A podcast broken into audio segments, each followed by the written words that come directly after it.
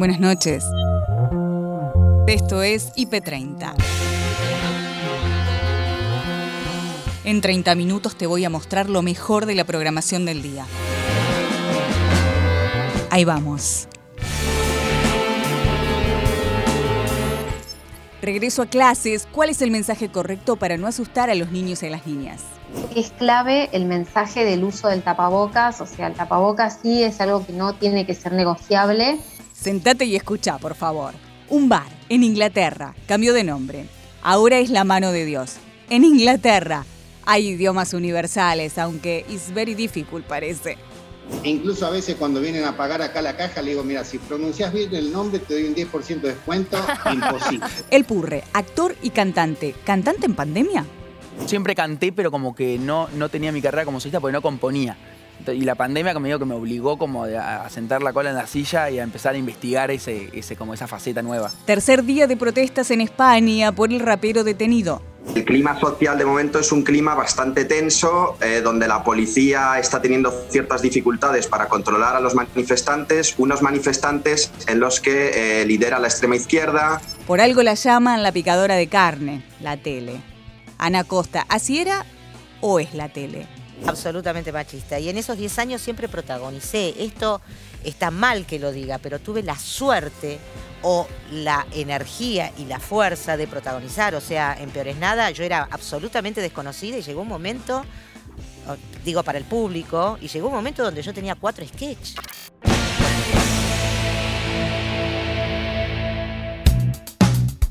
Lo importante en IP Noticias Edición Central con Gabriel Sued y Noelia Barral Grijera.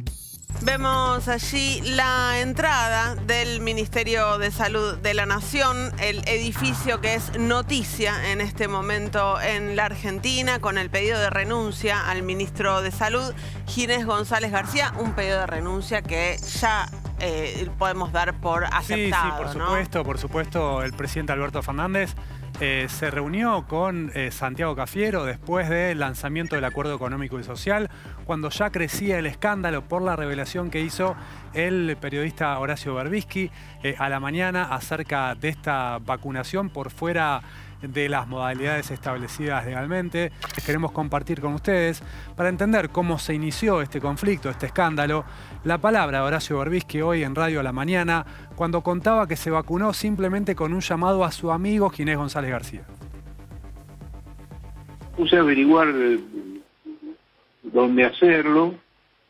Llamé a mi viejo amigo Ginés González García, a quien, a quien conozco desde mucho antes de que fuera ministro. Este, y me dijo que, tenía que ir al hospital Posadas. Cuando estaba por ir, recibí un mensaje del secretario de Ginés este, que me que me dijo que eh, iba a venir un equipo de vacunadores del Posadas al ministerio y que fuera al ministerio a darme la vacuna. Vamos ahora a Casa Rosada, allí está nuestra cronista Maya Cobb. ¿Qué está pasando, Maya? Buenas noches, Noé Gaby. Sí, 19.58 entró Carla Bisotti, que salió del Ministerio de Salud, ingresó en la Casa Rosada y lo que sabemos es que en este momento está reunida con Alberto Fernández y Santiago Cafiero en una reunión que lleva ya más de tres horas, una reunión que estaban teniendo Alberto Fernández, Julio Vitovelo y Santiago Cafiero para la próxima designación de Carla Bisotti. Por el momento no saldrían a hablar. Las categorías de los grupos que tienen que ser vacunados están legalmente establecidas y ninguno de los funcionarios que se vacunó entraba dentro de esas categorías y por supuesto menos el periodista Horacio Berbisky. Incluso eh, Berbisky, si por edad entraba, lo que tenía que hacer era ir a la página web, si vive en provincia de Buenos Aires o si vive en capital, esperar a hoy y anotarse. surge una pregunta, esto del vacunatorio del Hospital Posadas, ¿qué vacunas son las del Hospital Posadas o las que se dan en el Ministerio de Salud Nacional? son vacunas que les correspondían a Nación. Nación se queda con un remanente, ¿verdad? De las vacunas que se distribuyen en todos los, los, distritos. Exactamente, de cada cargamento que llega se queda con un remanente.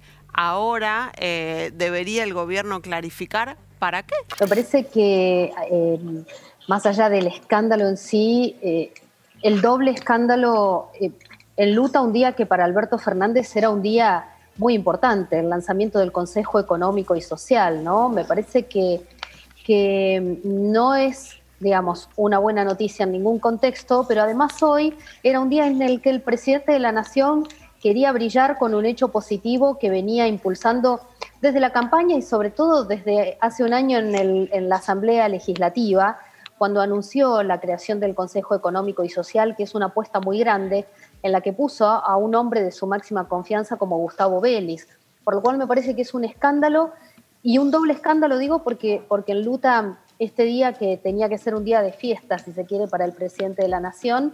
Eh, y además me parece eh, importante poner el foco en los que se vacunaron también. Eh, el, presidente le acaba de pedir la renuncia al ministro, a su amigo Ginés González García, pero no podemos perder de vista que es tan culpable eh, quien abrió el vacunatorio VIP como todas aquellas personas que se dieron la vacuna sin pensar que estaban pasando por, por una puerta rápida, ¿no es cierto? Porque predicar con el ejemplo no es solo una obligación de los funcionarios, sino también, por ejemplo, en nuestro caso, ¿no? de los comunicadores, de los sindicalistas, eh, de todos los que ocupan un, rol importante y que vinieron pidiéndole a la sociedad gestos y esfuerzos eh, durante toda la pandemia. Pero saben que acabo de encontrar una rareza que es un tuit eh, que felicita al presidente de la Nación desde la oposición, Luis Juez que es, eh, que es diputado nacional por Córdoba, un gran opositor, dijo que se acabó el vacunatorio VIP y felicitó al presidente por su gesto de autoridad. Obviamente no tenía margen el presidente de la Nación, tuvo que pedirle la renuncia y lo hizo de forma inmediata, pero me, llamó la atención que más allá de eh, la cantidad de críticas que, estamos viendo, leyendo y escuchando desde la oposición, eh, lógicas y esperables, bueno, Luis Juez se despega eh, y, felicita al presidente. La infectóloga Leda Guzzi conversó con Pia y Gabriela sobre cuál debe ser el mensaje para los chicos y chicas que retornan a clases presenciales en contexto de pandemia. ¿Qué es lo importante para no volver locos a los chicos también, no? Y en este sentido yo creo que es clave el mensaje del uso del tapabocas, o sea, el tapabocas sí es algo que no tiene que ser negociable, es algo que el chico tiene que saber que tiene que usarlo eh, durante toda la jornada escolar, porque es lo más importante, sobre todo para una protección comunitaria, o sea, para proteger la contaminación ambiental, ¿sí? pero también para una protección individual, porque ese tapaboca funciona también como un filtro y le suma una protección a ese chico. Después, eh, creo que en segundo orden hablaría un poco del tema de eh, la distancia, ¿no? O sea, esto de no estar tan próximos entre nosotros, de evitar los abrazos y los besos, aunque tal vez eh, si me preguntan no haría tanto hincapié en este punto, ¿no? Creo que es importante, creo que mientras los espacios estén ventilados y mucha de la actividad lúdica de los chicos se realice al aire libre, creo que el riesgo es relativamente menor si es que esta distancia no se cumple estrictamente. Y el otro punto, que los chicos, hay muchos que ya lo tienen muy incorporado, es el tema del lavado de manos. Que la verdad es que en esta pandemia se ha puesto eh, en relevancia absoluta. Muchos chicos ya lo conocían porque también en los jardines de infantes, en los colegios se hace mucho hincapié en esto, pero otros eh, lo incorporaron gracias a esta pandemia. Y bueno, el lavado frecuente de manos, pero especialmente antes de comer, después de ir al baño, eh, después de volver del recreo que son como los momentos más críticos en los que sería de utilidad lavarse las manos. ¿Qué hacemos, Lida, con el uniforme, el guardapolvo, en la mochila? Hay muchos papás que están muy pendientes de eso, decir, bueno, cuando vuelven del colegio en desinfecto todo, lo saco, lo pongo, y los chicos también van como con un temor, bueno, no toco nada, no me arrimo a nada, no ensucio nada. ¿Qué actitud deberíamos tomar con respecto a esto? Es súper importante tu pregunta porque hay que desmitificar eso. O sea, ni el guardapolvo, ni las prendas que utilizamos, ni la mochila son vehículo eficiente del coronavirus. ¿Está bien? O sea que cuando el chico vuelve a casa, el chico o la chica, ¿no? El niño o la niña, cuando vuelven a la casa, no hace falta eh, sanitizar la mochila, ni que necesariamente ese guardapolvo se lave ese día, em, ni sacarse toda la ropa. ya sabemos a esta altura de la pandemia que no son vehículos eficientes. Entonces, cuando el chico vuelve a su casa, que deje la mochila en algún lugar, mejor si no la pone en la mesa o en su cama, pero digamos, tampoco hay que ponerse obsesivos con ese tema porque, insisto, no es lo importante. Eh, y sí que se lave muy bien las manos y eh, el tapabocas sí hay que sacarlo para lavar. Ese tapabocas tiene que ser reemplazado por uno nuevo eh, si va a volver al colegio en otro momento o bien para el día siguiente tener uno nuevo o uno limpio, ¿no? Debería utilizarse no más de 24 horas. Claro, Leda, eh, los chicos eh, se caracterizan justamente por su espontaneidad, ¿no? Eh, ¿Qué le podemos decir a, los chicos que vuelven al colegio, a las aulas, a las escuelas? ¿Cómo tienen que comportarse dentro de los recreos, no? Y digo, los recreos es un lugar mucho de, encuentro, de compartir, te convido esto, este alfajor, ¿no? Bueno, te convido la, la botella de agua, jugamos, qué sé yo, hay sogas. ¿Qué le podemos decir a los chicos para que sientan que están en un lugar seguro, pero al mismo tiempo resguardar su salud, ¿no? Sí, es muy importante. La verdad es que en este momento no se pueden compartir los alimentos, porque, eh, a ver, podría ser que un nene coma de un paquete una galletita y comparta otro del mismo paquete y esa situación no sería de alto riesgo. Sin embargo, el límite en el compartir no es tan claro, ¿no? En los niños, en los niñes. Y entonces, de repente, eh, si alguien come un alfajor y, piensa que puede compartirlo con el amigo, ese, ese acto ¿no? de compartir ese mismo bocado, esa, ese mismo elemento puede ser de riesgo. Entonces no se pueden compartir los utensilios ni se pueden compartir los alimentos. Mm. Entonces mi mensaje para mis hijos es, en este momento no podemos compartir, pero ya va a volver el momento. Y, si, y honestamente yo eh, soy de promover esas situaciones, entonces cuando he querido que ellos compartan, he preparado bolsitas individuales que, eh, para que ellos lleven al colegio y compartan con los amigos en condiciones de seguridad, pero no esta cosa del manoseo de la comida, todos comiendo del mismo lugar. En IP Noticias, primera edición, Alejandra y Ariel conversaron con Esteban Amirante, dueño del bar maradoniano en Inglaterra. Sí, sí. Este bar tenía otro nombre, yo lo compré con otro nombre. Bien. Y el cocinero que tengo es muy bueno cocinando. Entonces la gente me empezó a decir, che, la verdad que tu cocinero tiene la mano de Dios para cocinar. Mira. estaba pensando cambiarle el nombre. Dije, ¿por qué no le pongo el costado argentino de ese nombre? Eh, hasta que, bueno, empecé a trabajar con el tema del logo, obviamente registré el nombre. Sí. Este, y en julio del año pasado eh, cambié los carteles y le puse este nombre, tan emblemático y tan simbólico para Argentina, para Inglaterra, para todo el mundo. Yo lo que quiero saber, Esteban, es si cuando cambiaste el nombre ¿Recibiste eh, algún comentario, alguna palabra no feliz que tendríamos que poner pip? ¿O si los usuarios se, mostraron contentos, se reían? ¿Cuál fue la, reacción de, bueno, de los clientes eh, que, que, empezaron de las personas que pasaban por ahí, me imagino, y de golpe veían la mano de Dios. ¿Entendían de qué se trataba? Aunque hay una silueta y un número que es lenguaje universal.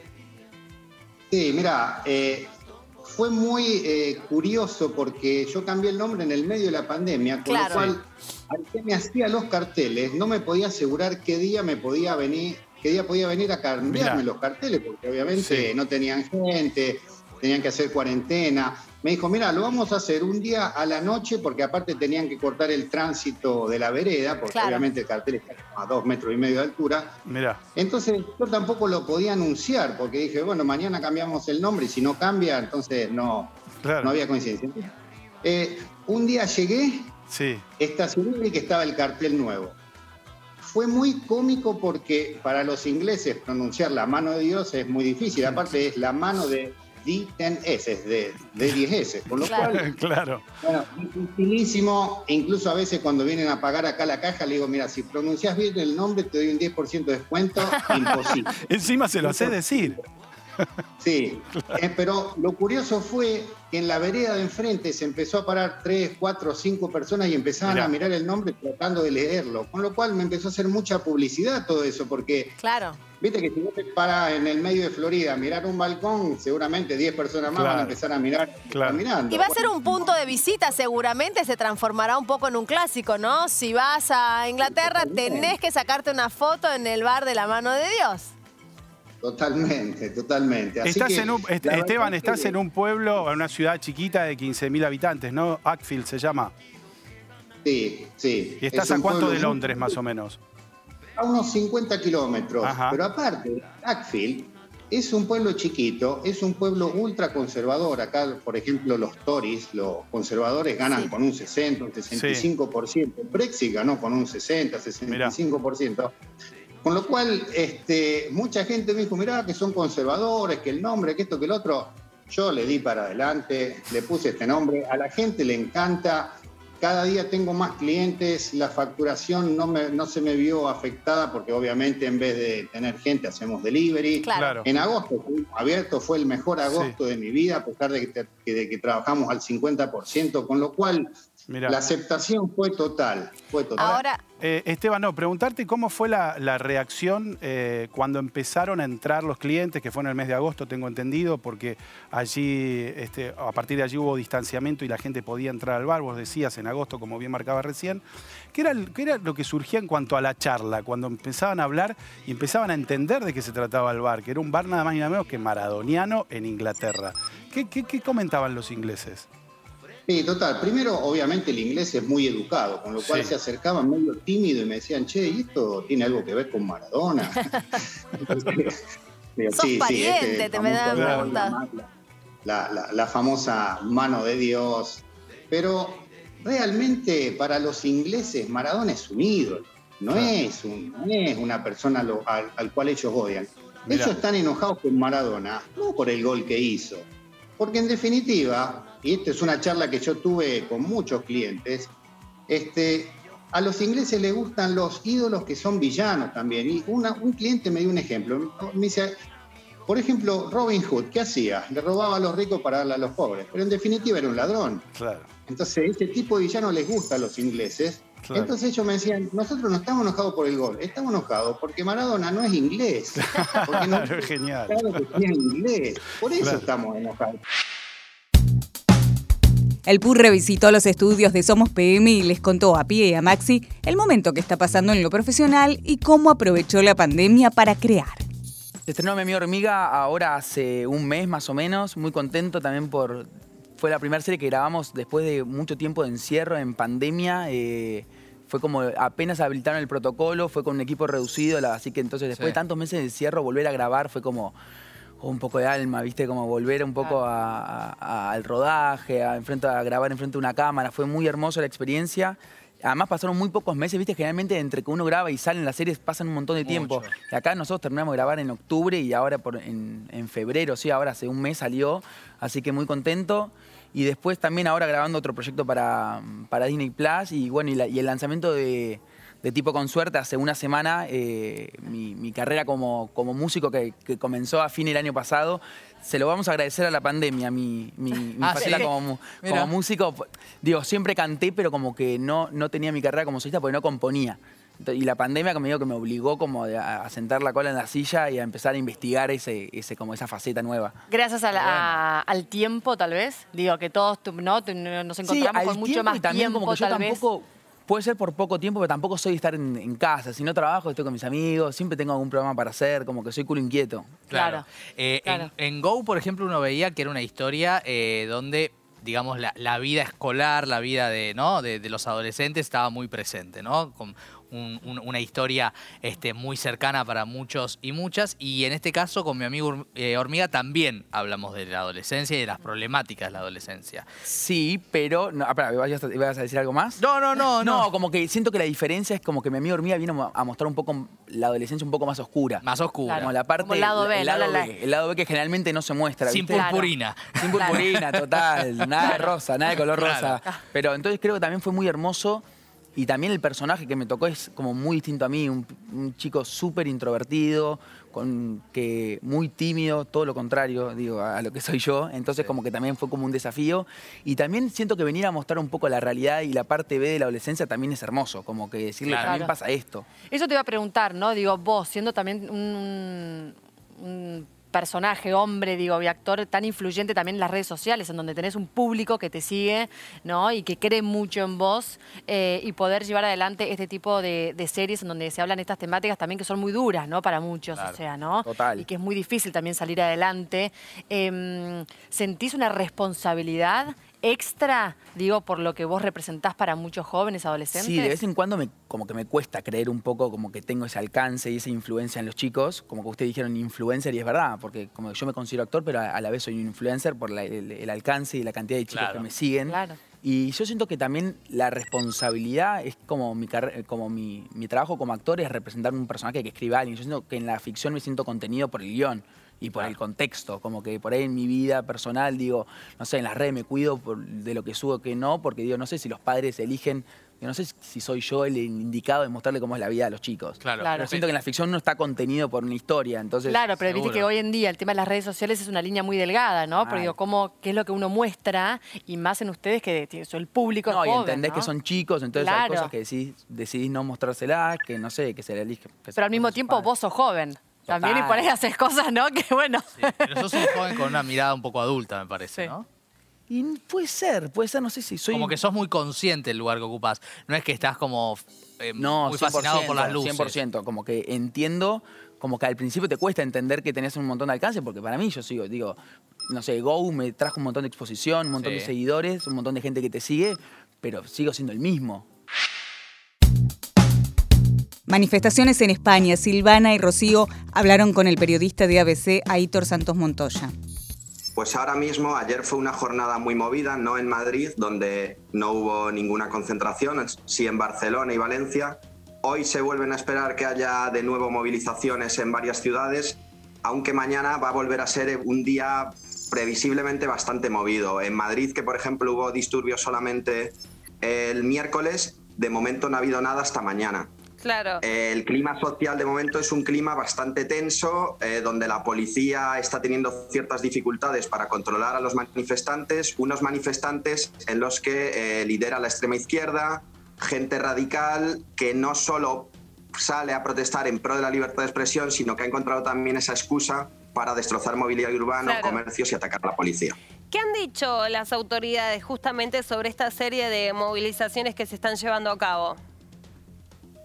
Al final también el clima de tensión de las calles se ha trasladado al tablero político, donde formaciones como Podemos o Más Madrid, Más País en este caso también, eh, han salido en defensa o se han puesto de perfil de los manifestantes, justificando un poco la violencia callejera eh, en pro de una supuesta libertad de expresión. Y por el otro lado, Partido Popular, Ciudadanos y formaciones constitucionalistas han condenado enérgicamente la violencia más allá de tener una opinión que cada persona a nivel individual puede tener una opinión de si está bien o no la condena que le han el ingreso en prisión de, Pablo Hasél, pero esto no se puede traducir en una oleada de violencia callejera como la que estamos viendo en las ciudades españolas en los últimos tres, cuatro días.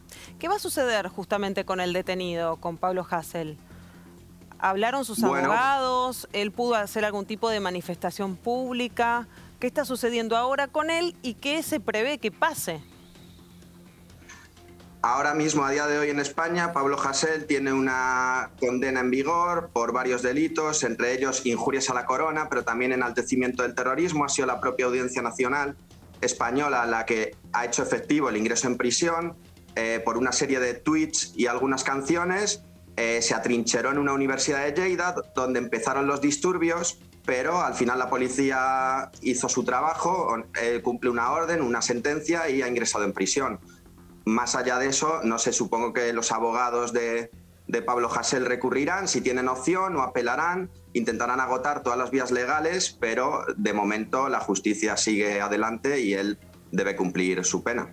Para como cualquier otro ciudadano español también, o cualquier otro ciudadano. Preguntarte para cerrar justamente si a causa ¿no? del revuelo social no se ha puesto en la mesa de debate rever ¿no? quizás las cuestiones más específicas e internas que tengan que ver con el marco legal, ¿no? porque tengamos en cuenta de que bien podría alegar que forma parte quizás de su impronta artística, si se quiere decir, o cualquier cuestión por el estilo. Bueno, eso ya será un debate que si eh, los juristas y las leyes lo quieren abordar, tendrá que ser más adelante. O sea, no puede ser tampoco que por un único caso en concreto queramos modificar toda la ley que afecta al conjunto total de los españoles o al menos de los ciudadanos que en este momento se encuentran residiendo en España. Eh, yo desconozco, porque por un lado también se dice, solo han sido unas canciones por injuriar a la corona, pero bueno, también en sus letras hay enaltecimiento del terrorismo, eh, consignas o proclamas a favor de la banda terrorista ETA, que acumula numerosas muertes en España, de otros grupos terroristas. Entonces eso será un debate que más abordar en un futuro, pero ahora mismo lo, que, lo principal y lo importante es eh, frenar esta oleada de violencia en la que no se está pidiendo tanto la libertad de expresión, sino que se está saliendo a la calle a destrozar por destrozar, como estamos viendo cada día. Hay unos ataques sistemáticos a la policía y a comerciantes. Solamente un inciso, eh, estos manifestantes que dicen ser de, izquierdas, eh, se consideran lucha trabajadora. Yo, por ejemplo, al día siguiente de las protestas en Madrid, estuve en el centro de Madrid, en la Puerta del Sol, hablando con comerciantes, con los escaparates rotos, kiosqueros, con el kiosco reventado, y me decían, nosotros también somos clase trabajadora y tenemos que ahora que reparar estos daños. Ana Costa, bien plantada en la vida y en su profesión, ya nadie tiene que venir a venderle nada, visitó Noche y charló con José María Muscari de lo cíclica que es la TV.